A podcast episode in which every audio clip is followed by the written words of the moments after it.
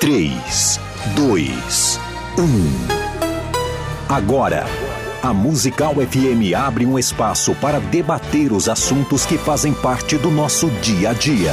Sempre com convidados especiais para ajudar a esclarecer, iluminar a sua opinião. É a nossa missão.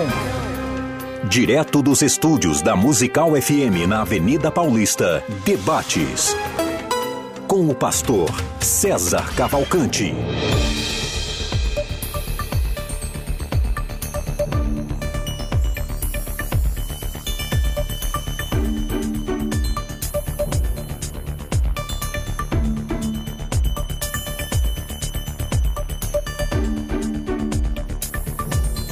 Um bom dia na graça e na paz de Jesus. Eu sou o pastor César Cavalcante e mais uma vez, para a glória de Deus, está no ar mais uma edição do debate da Rádio Musical FM. Nós vamos juntos até o final dessa programação, pedindo a Deus que nos dirija em, aqui nesse momento de debate, que esse tempo seja um tempo de esclarecimento para a tua vida, para a minha vida. O tema hoje é qual o padrão bíblico qual o padrão bíblico de modelo. É, peraí, qual o padrão bíblico de governo das igrejas? Quando eu falo sistema de governo das igrejas, né, aqui nós vamos tocar em três deles: congregacional, episcopal ou representativo. O representativo é tipo o sistema presbiteriano, que tem sínodos, que tem é, conselhos e tudo mais. É, o congregacional é mais parecido com o modelo batista, né, que a congregação elege o pastor, escolhe o pastor, define. Cada igreja é autônoma no sentido, obrigado, Thaís, no sentido de, de tomar as decisões de compra do terreno, de venda, de não sei o que e tudo mais, é a congregação. É o modelo congregacional.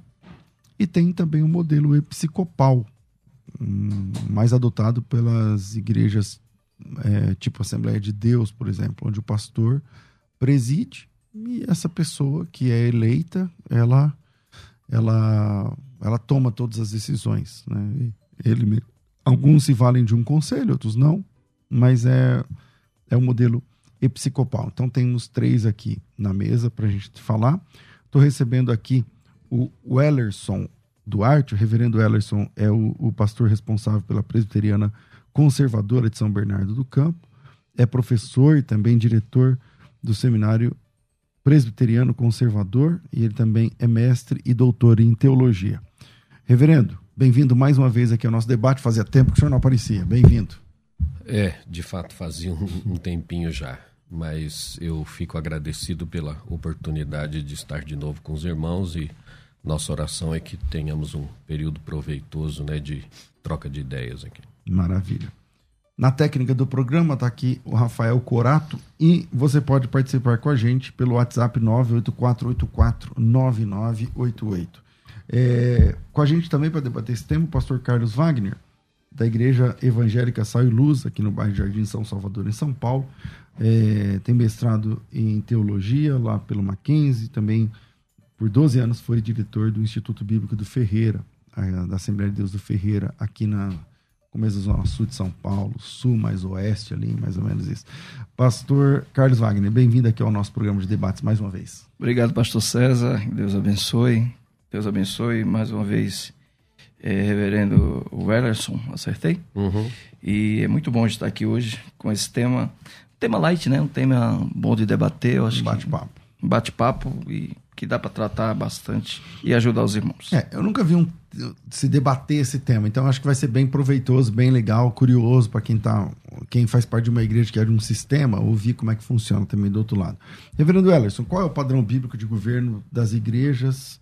É congregacional, é episcopal, é representativo ou algum outro modelo que o senhor quer falar? Uhum. É, eu acredito, né, a linha que eu sigo, nós acreditamos que não há um um padrão prescrito de forma clara.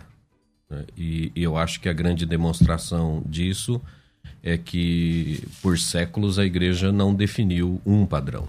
Né? Nós temos ramos fiéis da igreja de Cristo adotando padrões diferentes. E aí, é claro, a, a gente supõe que uh, cada um adota aquele sistema que julga ser o mais próximo, pelo menos, dos princípios que a Bíblia apresenta. Né? Ainda que ele não esteja definido de forma clara, mas os princípios que apresenta. Então, é, é, de modo particular, é claro, sem dogmatizar, eu entendo que o sistema representativo é aquele que se enquadra melhor em alguns princípios que a gente encontra é, na escritura como um todo. Ok. Pastor Carlos Wagner, sua opinião, qual o modelo bíblico de governo de igreja, se, se a Bíblia toca nessa questão ou não, como que é? Vamos lá. É, o que nós devemos observar nesse tema é qual seria o modelo que mais se aproxima do modelo de Cristo. É, é, certo que Cristo ele é o cabeça da igreja, inegável isso, conforme Efésios 5, e que a igreja que mais se aproxima do modelo que agrada a Cristo é a igreja de Atos e como era o modelo da igreja de Atos. Este modelo, é, conforme nós encontramos nas Escrituras, ele seguia um padrão mais episcopal, visto que é, as Escrituras ela é teocêntrica e a igreja é cristocêntrica, de modo que é, nós encontramos uma certa centralização bíblica para o governo, para a administração, para o sistema da igreja. Sabe, a igreja como um governo eclesiástico, ela possui sim modelos, como o pastor reverendo citou. Concordo que é, vai muito, tem muito, muito a ver com a, o estilo da igreja, a forma como a igreja é, se conduz dentro da sociedade. No entanto, quando a gente vem às Escrituras, a gente recorre às Escrituras, nós percebemos que existe sim um modelo padrão que, por sinal, por muitos anos até a reforma, é, foi utilizado na igreja, né? O que foi o estilo episcopal, o modelo episcopal de governo, né? Após a reforma, após a reforma, que foram se adaptando a alguns outros modelos, é, até porque houve também outros tipos de igreja, sabe? Mas quando a gente analisa a luz das escrituras, parece que nós achamos aqui um padrão. E é esse padrão que eu quero observar hoje. Ok. Reverendo, quando é, a igreja começa em Jerusalém e a segunda igreja que vai nascer é a igreja em Antioquia. Uhum. E quando a igreja em Antioquia começa a ser organizada, é, ela não tem autonomia ali para muita coisa. Então a igreja de Jerusalém inspeciona isso, né? O, o, o Tiago manda, eu acho que foi Pedro que foi para lá. Tem que ver lá, acho que é Atos 11. Sim que Pedro vai para Antioquia e tal, e supervisiona, deixa lá o Barnabé e o, e o Paulo trabalhando ali naquela segunda igreja e tal. Não parece que essa igreja ela tá meio que filiada à igreja de Jerusalém, tipo, ela presta relatório, ela ela tipo tem um cabeça e ela não tem ainda autonomia. Eu tô falando, claro, é muito imaturo, né? É, é só a segunda igreja, tá começando aí. Uhum. Mas é, não é uma dica de que a igreja principal meio que coordena lá também? Ou ela uma hora vai ter autonomia? Não, eu, eu concordo que as igrejas é, no Novo Testamento, mesmo na medida em que elas vão se desenvolvendo, vão surgindo outras, é, elas estão ligadas entre si como uma federação. É, é, tanto que quando há a questão da, da discussão da circuncisão, há uma reunião, há um concílio para é, fechar a questão, vamos dizer assim, sobre a, a, coisa. A decisão é escrever uma carta e levar essa carta a cada uma das igrejas, como, uh, vamos dizer assim, entre aspas, uma determinação de qual é a decisão que deve ser cumprida em todas as igrejas. E no sistema representativo, é que o, sistema presbiteriano é exatamente assim. É, as igrejas estão ligadas entre si. Elas têm uma certa autonomia administrativa, mas essa autonomia tem também limitações. Ela tem autonomia, inclusive, para se desligar da federação, se tornar uma igreja independente se quiser. Uh, mas estando filiada, uh, existe esse, esse padrão. Vamos dizer, não a, a, a estar submissa a uma igreja local em si, mas a um grupo de líderes, anciãos, escolhidos pelas igrejas para é, em nome de Cristo, governá-las. Então, eu, eu de fato não vejo nenhum problema nessa, nessa vinculação ou submissão das igrejas entre si. Ok, Pastor Carlos Wagner. É interessante observar é, que realmente existem diversos modelos, né? Eu, particularmente, acho até interessante esse pensamento democrático, onde o sistema ou onde os membros eles têm um poder de exercer ali decisões, de determinarem deter, é, atividades da igreja, de, de conduzir a obra de Deus.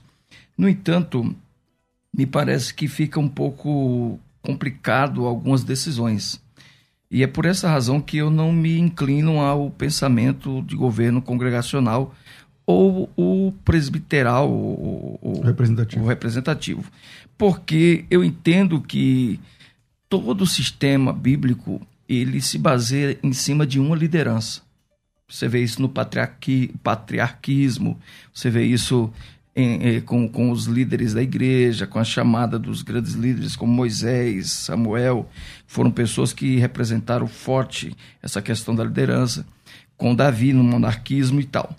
Mas é, quando você vem para o Novo Testamento, você percebe que havia uma liderança, essa liderança ela, ela, ela era determinativa, né? o líder de Jerusalém nós sabemos que era Tiago, porém Pedro era aquele que estava na frente ali de algumas atividades e tal, e eles era quem estabeleciam as ordens para que a igreja progredisse. Quando essa igreja se torna uma igreja universal, católica, ela segue o mesmo modelo. Né? A, a, os membros daquela igreja, eles obedeciam às determinações de seus líderes. De modo que eu entendo que daí nós extraímos este pensamento episcopal, né? onde um líder ele determina, onde ele conduz o seu rebanho. Mas aí eu fiz um contraponto aqui com o reverendo Ellison, vou fazer um aqui contigo. É, também tem uma questão de. Às vezes o sistema episcopal é um tanto quanto injusto, no sentido de que eu estou falando de um sistema. Eu vou falar do sistema de governo da Assembleia de Deus, por exemplo, que é meio piramidal. Sim. Então tem uma lá em cima e as outras estão na base da pirâmide e. e assim, respondem a. É, respondem a.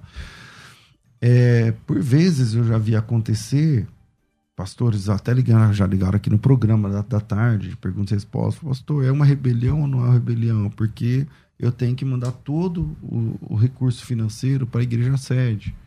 E aqui a gente não tem como trocar o couro da bateria.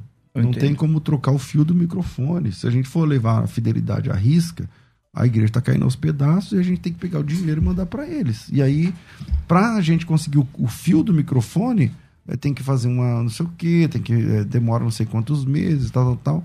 Só que se eu tirar daqui, eu tô em rebeldia. Aí eu sou ladrão, aí não sei o quê. Tal, tal, tal. Então, uhum. gera também é, problemas, né? Esse sistema episcopal, o senhor não acha? Sim, eu concordo que há líderes que, na verdade, não deveriam ser líderes é, o problema não está no modelo, está em, em quem o exerce. O modelo é eficiente. No entanto, há pessoas que não, não conseguem lidar, Pastor César, com a liderança, não conseguem lidar com a posição que elas às vezes obtêm, porque querem é, é, é, levar a igreja a um conceito político. E a igreja ela não é política, ela é teocêntrica, sabe? Ela é cristocêntrica ela tem que ser governada por Cristo, através de Cristo, um líder na terra. Não era o que acontecia com Samuel e Deus? Exato. Então, hoje, o que nós observamos é que as pessoas querem é, terem total controle da igreja de Deus. E o problema hoje é espiritual. O problema da igreja é espiritual. Não é governamental, não é administrativo. E aí, quando não se há essa visão, aí nós terminamos tendo que fazer, como o reverendo falou aqui, né, tendo uma visão onde as pessoas precisam determinar, a membresia precisa determinar a liderança da igreja, porque é, não há uma liderança espiritual eficaz. Eu entendo que a mudança do regime da liderança se dá pela, pela falha, pela fraqueza do líder, pela falta de, de espiritualidade desse líder. E aí nós precisamos ter que criar outros modelos para preencher isso aí. Okay. É o meu ponto de vista. Reverendo. É, eu eu acho que assim o melhor regime de governo seria uma boa ditadura. E o que, que eu chamo de boa ditadura? É você ter alguém perfeito no comando. Porque as decisões são rápidas é, e sempre. Just... Não depende de reuniões, de não sei o quê, Exato. de convenções nem nada. Exatamente. É, o nosso problema é que a gente não tem essa pessoa. Exatamente. Então, todo o sistema, eu, quando olho para esses. Como a gente falou antes, no início, né, antes de começar, há, há uma série de, de sistemas, né? Esses, de fato, eu acho que são os principais, os mais comuns hoje. É, cada um desses sistemas tem o seu ponto positivo e o seu ponto negativo. Ah, por exemplo, no sistema representativo, em tese, o problema que o pastor César levantou não existe. Porque se alguém começa a, a usurpar, vamos assim, o poder, há um conselho, dizer, há, há concílios que vão refrear isso. No entanto, a gente nunca pode esquecer que, por melhor que seja o sistema, na Terra ele é gerido por pecadores. E. E aí é o problema. Exato. Ele acha as brechas. Sim. Né?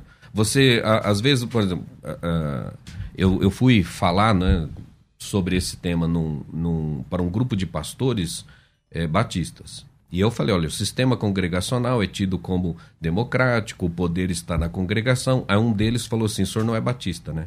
Eu falei: não. Ele falou: a gente vê. Eu falei, assim, perceber, porque na, essa é a teoria. Isso, exatamente. Ele falou: nós temos igrejas onde o pastor é um bispo, ele determina. A assembleia reúne, mas para referendar aquilo que ele disse. Que acaba no, na prática virando episcopal. Exato. Então o, o problema não está no sistema em si mas no fato de que a gente tem pecadores. Né? É, mas, por exemplo, até mesmo o sistema representativo, que é o caso de vocês, da, da presbiteriana, tem uma espécie de pirâmide também, não é? Tem um presidente tem. que ele é, reúne, ele decide algumas coisas e tal, e que de, aí vai, vai descendo por camadas. Só que é, é, o, é a forma de descer que muda, né? É, é que a questão é a seguinte: no papel, o sistema representativo, o presidente é só um moderador. Ele não tem poder de decisão. Inclusive, na reunião, ele não propõe, ele não vota, ele não discute, ele só preside. Ele só diz quem vai falar, ele estabelece a pauta, isso no papel. Exatamente. Na prática, você pode ter um presidente do, vamos dizer, do Supremo Conselho ou da Assembleia Geral de uma determinada denominação que atua como se fosse o Papa da Igreja.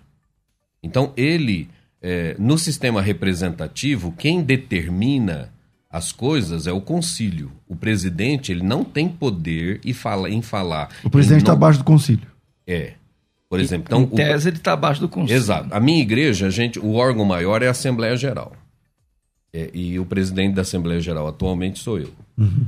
Então, é, eu só posso responder em nome da igreja aquilo que o concílio já decidiu. Eu não posso falar Entendi. em nome da igreja em algo que o concílio não tenha decidido. Nem essa autonomia, você não representa, então, a, a, denominação? Só legalmente.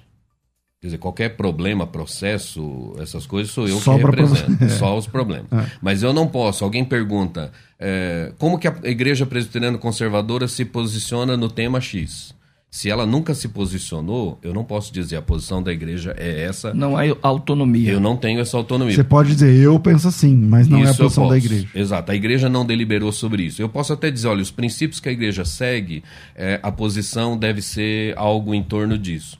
Agora, isso é no papel. Na prática, nós vamos ver presidentes que tomam decisões deliberam em nome da igreja. Qual é a diferença da igreja presbiteriana no, uh, do Brasil e a presbiteriana conservadora e a IPI? Uh, ah, até 2012, a diferença entre a conservadora e a presbiteriana do Brasil era a aceitação da maçonaria. A IPB aceitava, a conservadora não. Uhum. A partir de 2012, passou a não aceitar. Não aceitar mais. lá também, é. é. Então, a partir desse momento, a nossa diferença é basicamente um, prática. Porque no papel nós somos iguais, mas na prática é diferente. Como a, a nossa denominação é pequena, a gente tem uma unidade maior nas decisões federativas do que na IPB. Né? Na IPB você vai e você pode frequentar igrejas numa mesma região e elas são completamente diferentes litúrgica, hum, administrativamente. Verdade. No caso da IPI. Existe uma. Eh, e na, na conservadora existe uma unidade. Existe nisso. porque nós temos um seminário só, todo mundo é formado no mesmo lugar. É, então tem uma, uma certa formatação e a igreja é pequena. Então Ou você... seja, se crescer muito, pode correr também esse risco aí. Provavelmente. E é. a diferença com a IPI é que a IPI ordena pastoras, presbíteras e a gente não. E a IPI também não aceita maçonaria. Né? Não. Já lá atrás, é uma das, das razões de sair, né? É. é. Pastor Carlos Wagner. Veja bem, eu entendo que é interessante quando nós analisamos as três igrejas, os três modelos aqui escolhidos, é, no que tange ao crescimento da igreja. É, quando nós temos esse modelo que o senhor falou, pastor, que é o congregacional, né? Hum. E o representativo, vou deixar um pouco o episcopal para o final, é, ele é mais democrático, uhum. até mais justo, digamos, mas parece que o crescimento da igreja nesse estilo de trabalho é muito pequeno. A igreja não se desenvolve como deve se desenvolver o estilo episcopal. Mas você acha que passa pelo sistema de governo? Essa... Sim, passa. É. E termina, é, é, de certa forma, protelando muitas decisões. É, há uma certa inércia, no meu ponto de vista, no desenvolvimento da igreja, porque ela precisa passar por vários várias reuniões, várias exigências que aquela igreja estabelece para que decisões sejam tomadas, as decisões tão simples sabe? É, vamos fazer um trabalho evangelístico dia 20 do mês que vem. Olha, precisa fazer uma reunião para decidir se vai ter esse trabalho ou não. Algo que um líder deveria ter autonomia para tomar essa decisão. Eu concordo que a igreja ela deveria trabalhar dentro de um equilíbrio e saber dosar esses modelos eclesiásticos de, de governo. Se ela soubesse fazer uma dosagem aí, pastor César, onde decisões críticas, onde decisões que envolveria aí problemas futuros ou, ou, ou, quem sabe até mudanças no sistema ou regime da igreja fossem tomadas pela congregação, tá? É, seria de uma forma e onde outras decisões mais simples fossem tomadas pela liderança, eu acho que a igreja ela cresceria mais equilibrada. Aí o que acontece hoje? Nós temos extremos a Assembleia de Deus, por exemplo, que é a maior denominação pentecostal do mundo, o modelo dela é episcopal. Quer dizer, o líder tomou a decisão, acabou. Nós temos lá as convenções, convenção estadual, convenção é, nacional, convenção mundial, mas quem toma a decisão é o presidente acabou. Tá? Ele, ele às vezes reúne a igreja para discutir esse ou aquele tema, mas a decisão dele já está tomada. E é o que vai prevalecer. Nem que ele tenha que aclamar no final isso. Então, é, parece-me ser mais eficiente, até porque demonstra que o crescimento dessa igreja é mais efetivo, é, ele, é, ele é mais real. Quando que as, as, os modelos de governo é, representativo e congregacional, parece que ele, ele tem muitos entraves. Eu, me ajude, pastor, reverendo o Ellison, se eu estou certo, pastor César, mas parece que é, em muitos aspectos é, a igreja fica amarrada, ela não consegue desenvolver, sabe? Pastor Ellison, o senhor concorda que, que às vezes esse sistema torna uma decisão muito morosa, né? É, é, uma, é é mais acurado, mais demorado, não é assim. Então, não é um pastor chegar lá e falar, ah, liga, faz tal coisa, não, não pode. É. Com certeza. E principalmente se você pensar numa igreja muito grande, com mil, mil e quinhentos, dois mil, três mil membros, como é que você tem. O, o, o você estabelece o coro de um terço para uma igreja que tem três mil membros, para fazer uma assembleia, para todo mundo ter direito a pelo menos cinco minutos de, de fala, de proposta, de discussão e depois voto. É claro que isso torna é a coisa muito difícil. Quase, é. E por, é por isso, inclusive, que você encontra diversas igrejas com sistema congregacional em que a Assembleia reúne uma vez e delega poderes a uma diretoria para falar em nome dela. E aí o que, que você faz? Você torna o sistema representativo. É, porque aí é o velho golpe. Então, você está mudando o sistema de governo sem, sem mudá-lo. Né? Exato, é. exato. Na prática, na teoria um modelo, mas na prática é outro. Isso mesmo. Foi, mas foi a congregação que decidiu. Ok, no sistema representativo é assim. A congregação elege é, oficiais com um mandato fixo que vão responder por ela dentro daquele período, prestar contas a ela daquilo que faz. Para evitar de qualquer coisa tem que chamar todo mundo. Todo mundo, que, exatamente. É, eu, não, eu não sei, assim, eu de fato não teria ah, condições de afirmar que isso tem diminuído a capacidade de crescimento da, da igreja. Não sei se esse é o problema. Eu acho até que a Assembleia, a Assembleia de Deus ela cre cresce e cresceu tanto, não pelo seu sistema de governo em si, mas pelo tanto que trabalha. Né? Pelo tanto que eles vão nos lugares que eles se envolvem, que eles se dispõem a, a fazer, e, e talvez outras não. Até é, por exemplo, igrejas históricas, elas vão exigir uma formação para ordenar alguém para o ministério, para colocar num campo. E a Igreja Assembleia de Deus não tem é, tanto isso, né? Alguém que o presidente diz ele pode ser obreiro, coloca lá e acabou. E acabou. Bom, é, a gente vai fazer um intervalo rápido e a gente volta já com esse tema. E aí, na sua opinião, na sua igreja, como funciona?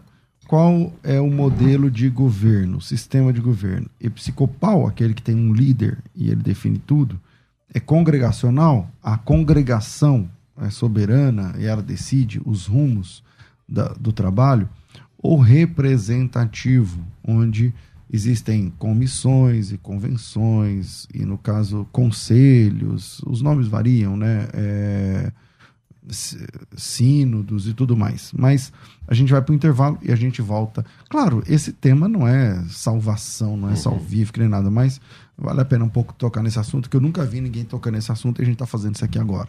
Que legal. Vira aí, a gente volta já, Rafa.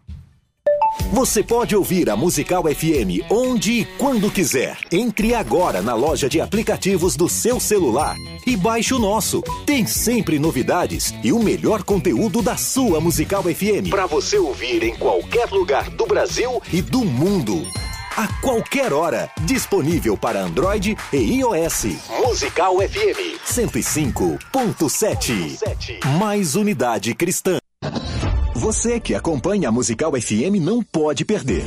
Programa Debates Musical FM. Temas que fazem parte do dia a dia. Assuntos importantes que podem esclarecer as suas dúvidas. Sempre com convidados especialistas para debater sob a luz da palavra de Deus. Debates com o pastor César Cavalcante. De segunda a sexta, às 11 da manhã, na Musical FM. Mais unidade cristã.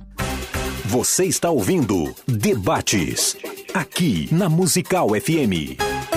Ouça também pelo nosso site www.fmmusical.com.br.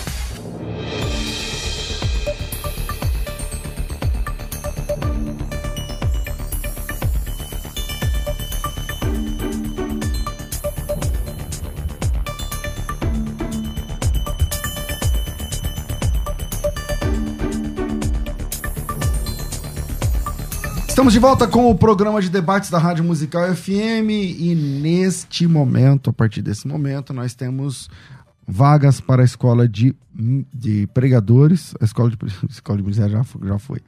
A escola de pregadores é um treinamento voltado para homens e mulheres que querem pregar com mais segurança. Homens e mulheres que querem ministrar a palavra de Deus com mais né, profundidade. Existe a Escola de Ministérios, a, esco a Escola de Ministérios é um projeto já voltado para liderança e tal. E eu quero falar da Escola de Pregadores. A Escola de Pregadores é um curso que dura. Ele, é assim, o curso fica todo liberado para você. Antigamente, a gente liberava, acho que semanalmente, quinzenalmente, os módulos. Automaticamente no sistema, você entrava hoje, consumia o primeiro módulo, daqui uma semana o módulo 2, mais uma semana o módulo 3. Assim demorava meses e meses para você acessar todo o conteúdo. Agora não. Atendendo até o pedido dos próprios alunos, tipo assim, poxa, eu tô de férias, eu quero maratonar aqui o conteúdo, tô a tarde toda livre durante a semana inteira, então eu tenho horas e horas para estudar. Por que, que eu tenho que esperar uma semana para liberar mais aulas? Então, é, a diretoria da faculdade entendeu que está certo, é, é um, como é um curso livre, então a carga horária fica dentro do critério de cada aluno. A escola de pregadores, então, fica desde o ano passado 100% liberada. Se você fizer a inscrição agora, você recebe um acesso no seu e-mail, seu login e sua senha. E a partir desse momento você tem acesso a todos os módulos. Eu só não sei agora de cabeça se dá para passar do primeiro para o último. Eu acho que você tem que ir seguindo. Eu acho que não dá para você colocar no último módulo. Eu acho que não. Mas, mas todos os módulos estão liberados. E nesse caso, são 11 módulos. Cada módulo é um pacote de aulas. Então, tem aulas sobre. A gente está falando aqui hoje de sistema de governo, não tem nada a ver com o assunto lá do curso, mas é, estilos de pregação, né? É, estilos de sermão. Então, hoje, muito se fala, muito, muito, muito, especialmente os reformados, gostam muito do, do estilo é, do sermão expositivo. Eu, eu também gosto, mas quem é pastor, dirigente de igreja, sabe da importância de um bom sermão temático. Às vezes, ele não, ele não quer, a igreja não está precisando ouvir a exposição de um versículo, de um texto, de uma, uma perícope bíblica. Mas às vezes ela está precisando ser alertada sobre a, importância da oração. E aí não necessariamente ele vai estar tá preso a um texto exatamente, mas ele pode estar tá discorrendo desse, de, dentro desse assunto por toda a Bíblia. Então esse, esse, essa forma de pregar já é temática e não exatamente é, expositiva, entende? E tem o sermão textual, os três mais, os mais uh, conhecidos, né? o temático, expositivo textual. Qual a diferença entre eles? Como funciona cada um deles pelo lado de dentro? Como você prepara? Como você divide em tópicos didáticos? Pega aí, você que já prega, as suas, sei lá, as duas, três últimas pregações que, que você cooperou na igreja. Então você percebe que cada pregação tem uma, uma ideia, um insight, um, um, uma inspiração de Deus em algum texto bíblico. Só que você concorda que você consegue falar essa inspiração, esse insight, essa é, é, dentro daquele texto em, em três minutos, em cinco minutos? Ok, agora como você montar isso, esse um sermão, um esboço, que vai durar 40, 50, 60 minutos, 45 minutos, sem ser repetitivo e dividindo em tópicos didáticos. Então, aqui dentro da escola de pregadores, você tem essa facilidade. E o estilo da escola de pregadores é o estilo mão na massa, né? É, pega o papel e a caneta, que você, você já, o que o está sendo ensinado na aula, você já vai fazendo no, no caderno agora, entende? Então, super vale a pena, super vale a pena. Essa, esse é um dos cursos mais bem votados, porque na nossa plataforma os alunos dão nota, né? eles, eles são estrelinhas lá. É, e a escola de pregadores é de longe o curso mais bem votado, mais querido lá da plataforma. Então, esse curso ele custa 10 parcelas de 99 reais. 97 ou 99, sei lá, 100 reais, quase 100 reais. Tá? tá? Esquece isso aí você vai pagar três vezes de 133. Tá? Então, de mil reais, ele cai para 399 ou 390, uma coisa assim. Então, você tem aí basicamente 60% de desconto, 60% de bolsa de estudos. Então, dos mil reais, 600 deixa com a gente. Os outros 400, que na verdade é 399, você paga em três parcelas de 133. É, 399 dá. Três parcelas de 133, tá? Isso é no cartão. É só para você que quer se inscrever, basta chamar pelo WhatsApp. Você chama pelo WhatsApp, não adianta ligar nesse número, tá? Então você salva aí é, rádio, musical, salva aí. 990076844, 011 990076844. Primeiro você salva o contato, depois você abre o WhatsApp, chama esse contato que você salvou e coloca teu nome tracinho pregadores. Ou quero o curso da escola de pregadores, quero entrar na escola de pregadores. Quando você mandar essa palavra, automaticamente você já recebe o link. E aí você clica no link, faz o pagamento, já recebe a senha automaticamente no seu e-mail e começa o curso agora. Em dois minutos, três minutos, você está com o curso aberto na sua tela. Tá certo? É, Para isso, para você conseguir essa bolsa de estudos de 600 reais, então de, de mil por, por 400, então você tem 600 a menos, 600 é desconto. Então você chama agora no WhatsApp 011 São Paulo 99 007 6844 011 São Paulo 9 9007 6844 9 9007 6844 9907 6844 Faculdade Teológica Bethesda moldando vocacionados.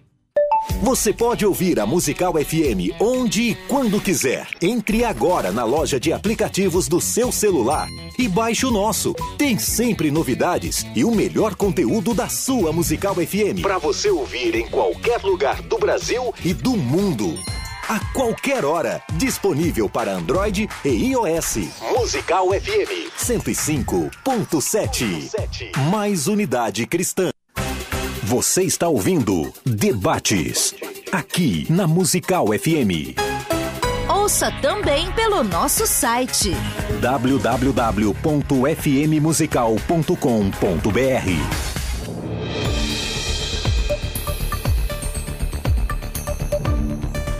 Estamos de volta, minha gente. 42 10 30 60. WhatsApp, se você quiser mandar uma mensagem de áudio, 98484 9988. E voltamos aqui com esse bate-papo aqui sobre sistema de governo. Agora, é, reverendo Ellerson, é, a sua igreja é no sistema representativo. Eu vou fazer a mesma pergunta para ele, que é no sistema episcopal. Então, é, não se espante com a pergunta que eu vou fazer, mas eu vou fazer a mesma para ele. O que o senhor acha que deixa a desejar nesse, no sistema que o senhor faz parte? Tipo assim, ah, isso aqui no modelo X é melhor. É, Qual é o ponto fraco do modelo representativo? O senhor acha que é perfeito, que não tem ponto fraco? Não, não é perfeito. Eu acho que eh, o ponto fraco, apesar dele ter alguma, alguma, alguma virtude e razão para isso, mas o ponto fraco é que algumas eh, posições que talvez precisassem ser tomadas de forma mais rápida em termos de denominação, elas não podem ser tomadas, né? Você precisa ah, É moroso, né? é, vamos dizer, esse não é o ponto. Eu vou usar um exemplo Tá. muito, muito simples, mas vamos dizer o seguinte: que a igreja precisasse se posicionar contra ah, aborto. Uhum. Esse é um posicionamento é bíblico, então não tem. É só um exemplo mesmo assim. E, e a gente não tivesse nenhuma referência. Eu teria que convocar uma assembleia geral Através de ata. extraordinária, através de ata, É, tudo pra publicar com tempo hábil. 30 dias, pelo menos. aí trazer gente do Brasil inteiro num determinado lugar, num custo alto. Dar o quórum X, né? Isso. Discutir por o tempo que for necessário. Aí, então, formular um documento para dizer a Igreja Presbiteriana Conservadora, a partir de agora, tem uma posição. E às vezes você precisa de algo rápido. Para essa semana. E não dá para fazer. Exato. Aí não tem, isso não tem Entendi. como Se torna amoroso, né? É. Pastor Carlos Wagner, então, essa mesma pergunta. Na- o senhor defende um modelo psicopal, mas qual é o ponto fraco? No que, que o senhor acha que, que peca aí, que fala, puxa, isso aqui não devia ser assim? Eu até listei aqui, enquanto estávamos aqui no intervalo, alguns pontos interessantes. O pensamento episcopal é interessante porque ele, ele nos permite analisar a situação como um todo e, e jogar nas costas de um líder a decisão mais importante do que tem que ser feito e também, digamos assim, livrar a igreja de alguns problemas, tá? Isso termina sobrando para o líder. O ponto negativo é que, por exemplo, em Atos 5, 6, o senhor provavelmente tem no texto aí, é, a decisão ela, ela foi é, tomada por um grupo que deliberou a escolha dos seis, não foi pelos apóstolos. Porque Pedro diz no capítulo 6, vocês escolhem aí entre vocês pessoas que tenham essa condição de assumir o cargo de diácono. Né? Então, parece-nos que a segunda decisão da igreja ela foi uma decisão congregacional. Ela não foi uma decisão tomada é, pelo, pelo grupo dos apóstolos. Porém, direcionada por eles. É, porque quem deci- deixou eles decidirem, quem deixou eles escolherem foram os apóstolos, foi Exa- o colégio. apostolado. Exatamente. Mas a primeira decisão foi os apóstolos quem tomaram, que foi em Atos capítulo 1, quando foram escolher o substituto de Judas. Né? Na hora que escolheram Matias, é Pedro no capítulo 1 aqui, a gente estava dando uma analisada, ele fala, olha, nós vamos levantar entre nós um... E fizeram um sorteio. E... Fizeram um sorteio e escolheram. Agora, existem pontos negativos? Existem. Então, quais né? são, na sua opinião? E, e, na minha opinião, eu acho que o pior, o mais difícil é o fato de que o ser humano não sabe lidar com o poder. É o egocentrismo. Quando você entrega a um, a um irmão o governo daquela igreja, sabe? E deixa que ele tome as decisões, ele termina se inclinando para o egocentrismo. É porque no modelo episcopal você tem hoje pastores, os nomes não importam, se é pastor, bispo, líder, apóstolo, mas no sistema episcopal gera verdadeiros milionários, né? Exato. Quer dizer, a pessoa é tipo um coronel e ele o cara não teve curso superior, não tem nada, não tem profissão, a profissão dele é o púlpito, e eu honro isso, a Bíblia diz que o obreiro é digno do seu salário, não, não tô me levantando, não. Só que como explicar o cara tem uma casa aqui, uma casa nos Estados Unidos, uma casa não sei o quê, uma fazenda não sei na onde, não sei o que lá, ele é pastor, pô. É. Ele é pastor. Então, então acho, acho que, que, isso é um problema do episcopal, né, não? Este é o maior de todos os problemas do modelo episcopal. Porque ele termina dando ao homem poder demais. E já dizia um famoso escritor brasileiro que se você quer saber o quanto o homem é problemático, dele poder, né? O quanto o homem se torna egocêntrico é só lhe dar poder. Então, quando ele tem esse poder nas mãos, ele termina tomando decisões nepotistas, ele termina é, se comportando como se ele fosse o monarca da igreja. Então, é, este é, na minha opinião, o maior desafio do pensamento episcopal. Agora, quando, quando isto é equilibrado, por isso que, na minha opinião, a minha opinião mais profunda mais sincera aqui, é que deveríamos ter o um modelo episcopal e um modelo representativo dentro da igreja. Quer dizer, deveria ser dosado isso sabe? Decisões mais graves, mais críticas, é, deveria ter uma, uma um, um, concílio, deveria possuir dentro da igreja ali um grupo, como tinham os anciãos nos dias de Moisés, nos dias de Jesus, lá na, na, na, na congregação de Jerusalém, né? os fariseus tinham também, é, para tomarem determinadas decisões, junto em conjunto com o povo sabe, nesse ponto ser democrático, para que o presidente não se sentisse com o poder de fazer qualquer coisa sentir um mini Deus dentro da igreja. Ok. É, Reverendo Ellerson, no, no sistema representativo, é, quem preside? Porque, assim, no documento tem que ter um nome. Uma uhum. pessoa assina pelo CNPJ. Então, por exemplo, eu não estou falando. A, a, Na igreja eu, local. Eu, eu não tô, é, eu tô falando de igreja local. Não estou falando o sino, duas uhum. coisas. Estou falando da igreja local. Então, tem uma igreja lá na Penha, por exemplo. Então, tem lá 200 irmãos que congregam. Aquele CNPJ lá é qual? Quem, quem é que responde por aquele CNPJ? Pastor. Ele é o presidente então, do conselho. Então o pastor preside a igreja. Sim. O, é. Preside o conselho. Isso é uma regra? Porque é. na igreja batista, que é congregacional, o pastor nem sempre é o presidente. É, Pode ser que seja o presidente, mas nem sempre. No sistema presbiteriano, o pastor é o presidente ele pode, por exemplo, um presbítero pode ser pastor de todos os concílios superiores. Mas do conselho, o presidente é, é o pastor. Não, não entendi, repete. Porque ah, qual que é a estrutura? Você tem igrejas locais, cada uma tem o seu conselho. Certo. Presbíteros eleitos pela Assembleia. Cada igreja tem um conselho. Tem, cada igreja tem um conselho. Uhum. São presbíteros eleitos entre os membros da igreja, mais o pastor. E esse negócio que você chama de conselho é tipo a diretoria da igreja. Isso. Isso aí é a diretoria da igreja. Essa é a diretoria okay. da igreja. Ok. E o e, pastor preside. E o pastor preside o conselho e representa a igreja legalmente. Ok. Fora da, da igreja. Um grupo de igrejas de uma determinada região forma um presbitério, que é o concílio superior, que reúne uma vez por ano com todos os pastores daquela região, mais um presbítero de cada igreja. Então, peraí, vamos dizer que são 10 igrejas, então essas 10 igrejas formam um concílio. É, que é o que chamamos de presbitério. Um presbitério, desculpa. De uma determinada região. Tá, então esse presbitério se reúne uma vez por ano. Uma vez por ano, ordinariamente. Com toda essa representatividade aí. Os Isso. presbíteros e pastores. E aí todas as igrejas e pastores prestam relatório, prestam contas. Mas o que que esse, com, esse presbitério, ele, qual é a gerência desse presbitério na igreja da Penha aqui de tantos membros? Ele manda o que lá? Ele verifica se a, a, a gente tem uma Constituição e ordem, então ele verifica se a Constituição e ordem dos estatutos estão sendo respeitados, é, ele verifica se a igreja é, não está é, indo além das suas atribuições. É, Está tudo em ordem. É ele meio ordem. que fiscaliza, Isso, então. ele é um órgão fiscalizador. E acima dele, o que, que tem? O sínodo, que é um conjunto de pelo menos quatro presbitérios. Entendi. Reúne de- a cada dois anos, E, e faz a mesma coisa, mas agora com em relação cima dos aos presbitérios. presbitérios. Isso. E acima tem a Assembleia Geral, que reúne a cada quatro anos. Entendi. Então, então, quanto maior a responsabilidade, menos reunião. E pode Isso. ir, Arnaldo. Isso. Quanto mais, menos reunião. Não era.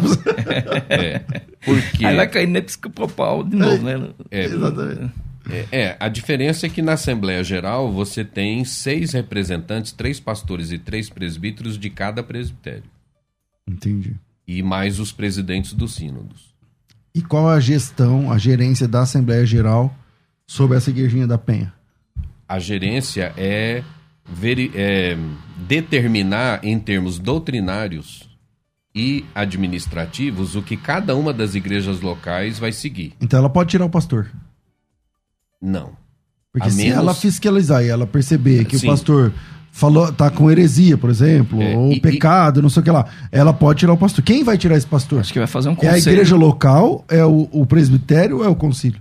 Qualquer um, Ó. dos- qualquer um deles. A Assembleia, ela pode entender, ou o conselho, que o pastor não está de acordo Aí é a e, igreja decidir, local mesmo. Ah. e decidir fazer a, a. A gente chama de romper os laços pastorais. Ela Mas pode esse, fazer esse isso. conselho vem dire... é, é, o conselho no caso vem diretamente Não, pelos esse é o conselho da igreja local, ele tá falando. Isso. O conselho da igreja ele, ele é determinado pelos membros ou pelo, pelos presbíteros? Pelos membros. Para tirar o, o líder da frente. Aí, aí depende, por exemplo, os presbíteros, eles podem decidir que o pastor não está de acordo, mas se o pastor foi escolhido pela Assembleia, ele tem que convocar uma Assembleia Extraordinária e a Assembleia tem que dizer, ok... E o pastor vai poder se tá de defender acordo. também, então. Exato. Aí ele pode se defender e se a Assembleia decidir por dois terços dos membros, aí tá Ele desfeito o vínculo. Agora, se uma, vamos dizer, a Assembleia não faz isso, mas sobe uma denúncia ao presbitério, então o presbitério abre processo para verificação e se constatar, mesmo a Assembleia não decidindo não tirar o pastor, se o presbitério eh, entendeu que ele realmente está descumprindo, o presbitério pode tirar. E se cair perto da reunião do presbitério, porque os caras se reúnem uma vez por ano também. Então... Não, mas aí né, quando, quando sobe uma denúncia, aí tem reunião extraordinária. Ah, tá. Entendi. Entendi, entendi. Entendi. E na igreja episcopal, como é que funciona? Na igreja episcopal, o que acontece é o seguinte: é, o pastor ele tem autonomia para tomar decisões é, que ele considerar importante. Por exemplo, se ele quiser convocar um conselho para determinar é, dentro de uma determinada reunião que aquele membro vai ser tirado da igreja, que aquele pastor vai perder o pastorado, ele, ele toma essa decisão. Ele, ele busca os conselhos apenas para que eh, não fique claro que ele é quem toma total decisão eh, naquele momento. Mas ele, na verdade, tem autonomia para decidir o que vai ser feito. Está na mão dele isso. Agora, o que tem acontecido hoje é uma certa, é, digamos assim, uma evolução, onde está nascendo dentro desse pensamento um, um, grupos é, representativos, vamos dizer assim. Está se criando dentro dessas igrejas é, grupos que têm tomado decisões cada vez maiores, que têm até se equivalido a decisões do pastor, né? É, o pastor tem permitido hoje, tem perdido, não sei se por conta das informações que estão mais acessíveis, a força que ele tinha antes de, de determinar, por exemplo, que um pastor vai sair de uma congregação. Hoje, para tirar o pastor de uma congregação, ele precisa é, juntar ali o, o concílio e determinar o porquê que ele está sendo tirado da congregação. Há uns 10, 15 anos atrás, ele decidiu isso sozinho, sentado no gabinete dele. É, eu vou trocar o pastor Carlos da igreja lá do Parque Pinheiros. Ele já não serve mais. E eu só, era, só ia ser avisado que ia ser trocado no dia de ser trocado. Eu não ficava sabendo disso antes. Né? Hoje não, hoje já chama um conselho, já senta com um conselho que é, que é constituído também por líderes, por pastores, não é por, por membros. E esse conselho determina que aquele irmão tem que ser tirado do lugar dele lá e pronto.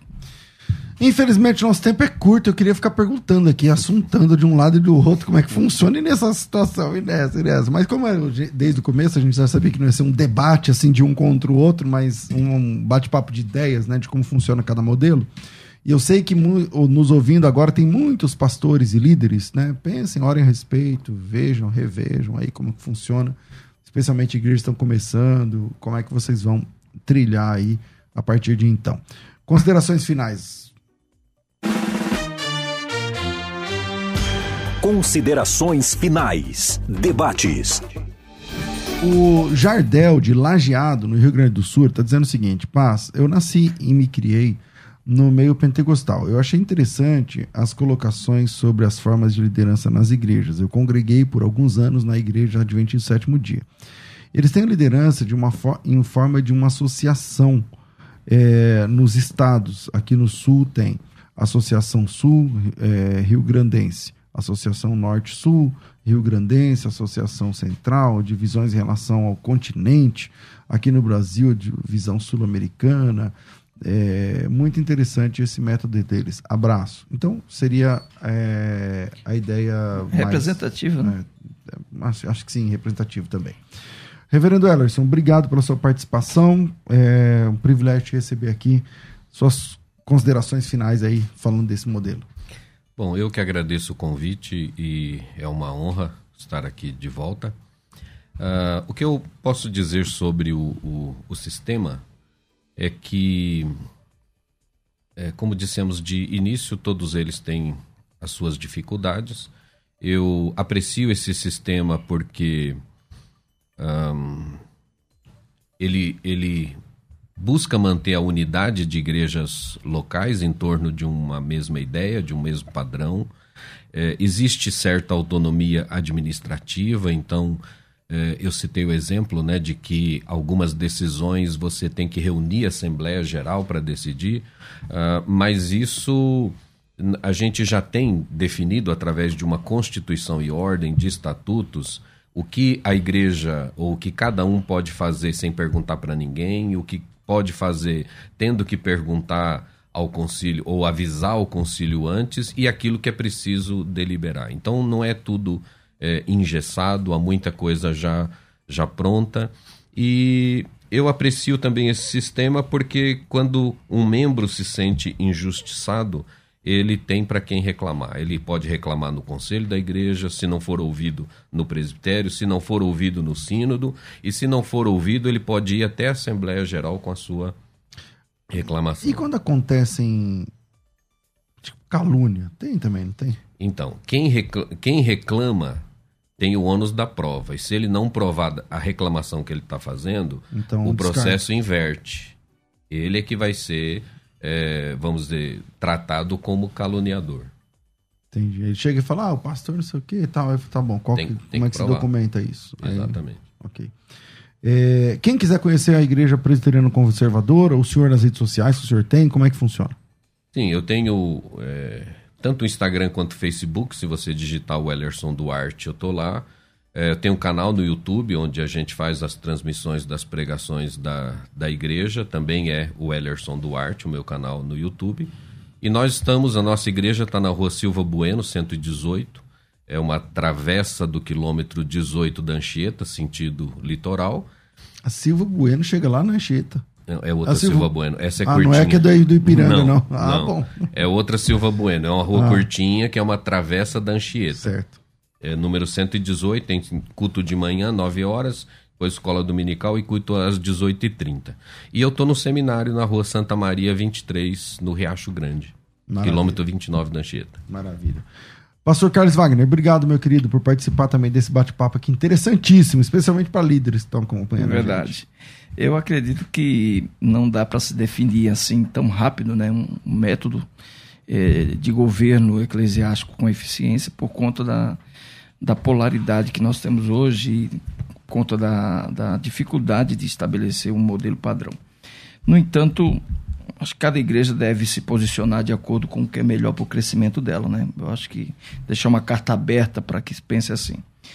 Eu, particularmente, adotei esse modelo por achar mais eficiente, mas nada que não possa ser tratado ou discutido para o crescimento.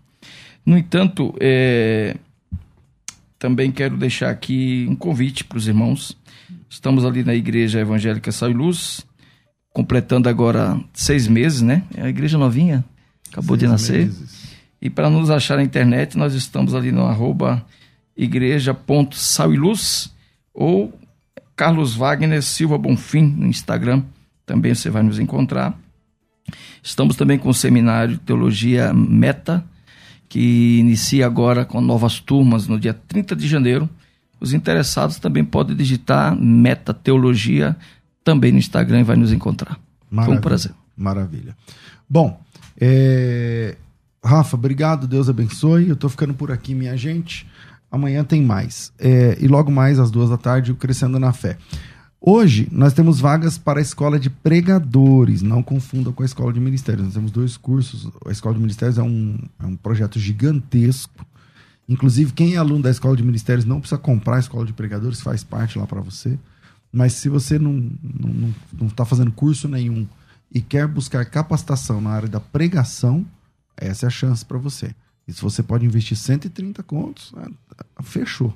Tá? São três parcelas de 133 o, o telefone, o WhatsApp, o número para você chamar pelo WhatsApp é 9 é, 9007 6844. 9007 6844.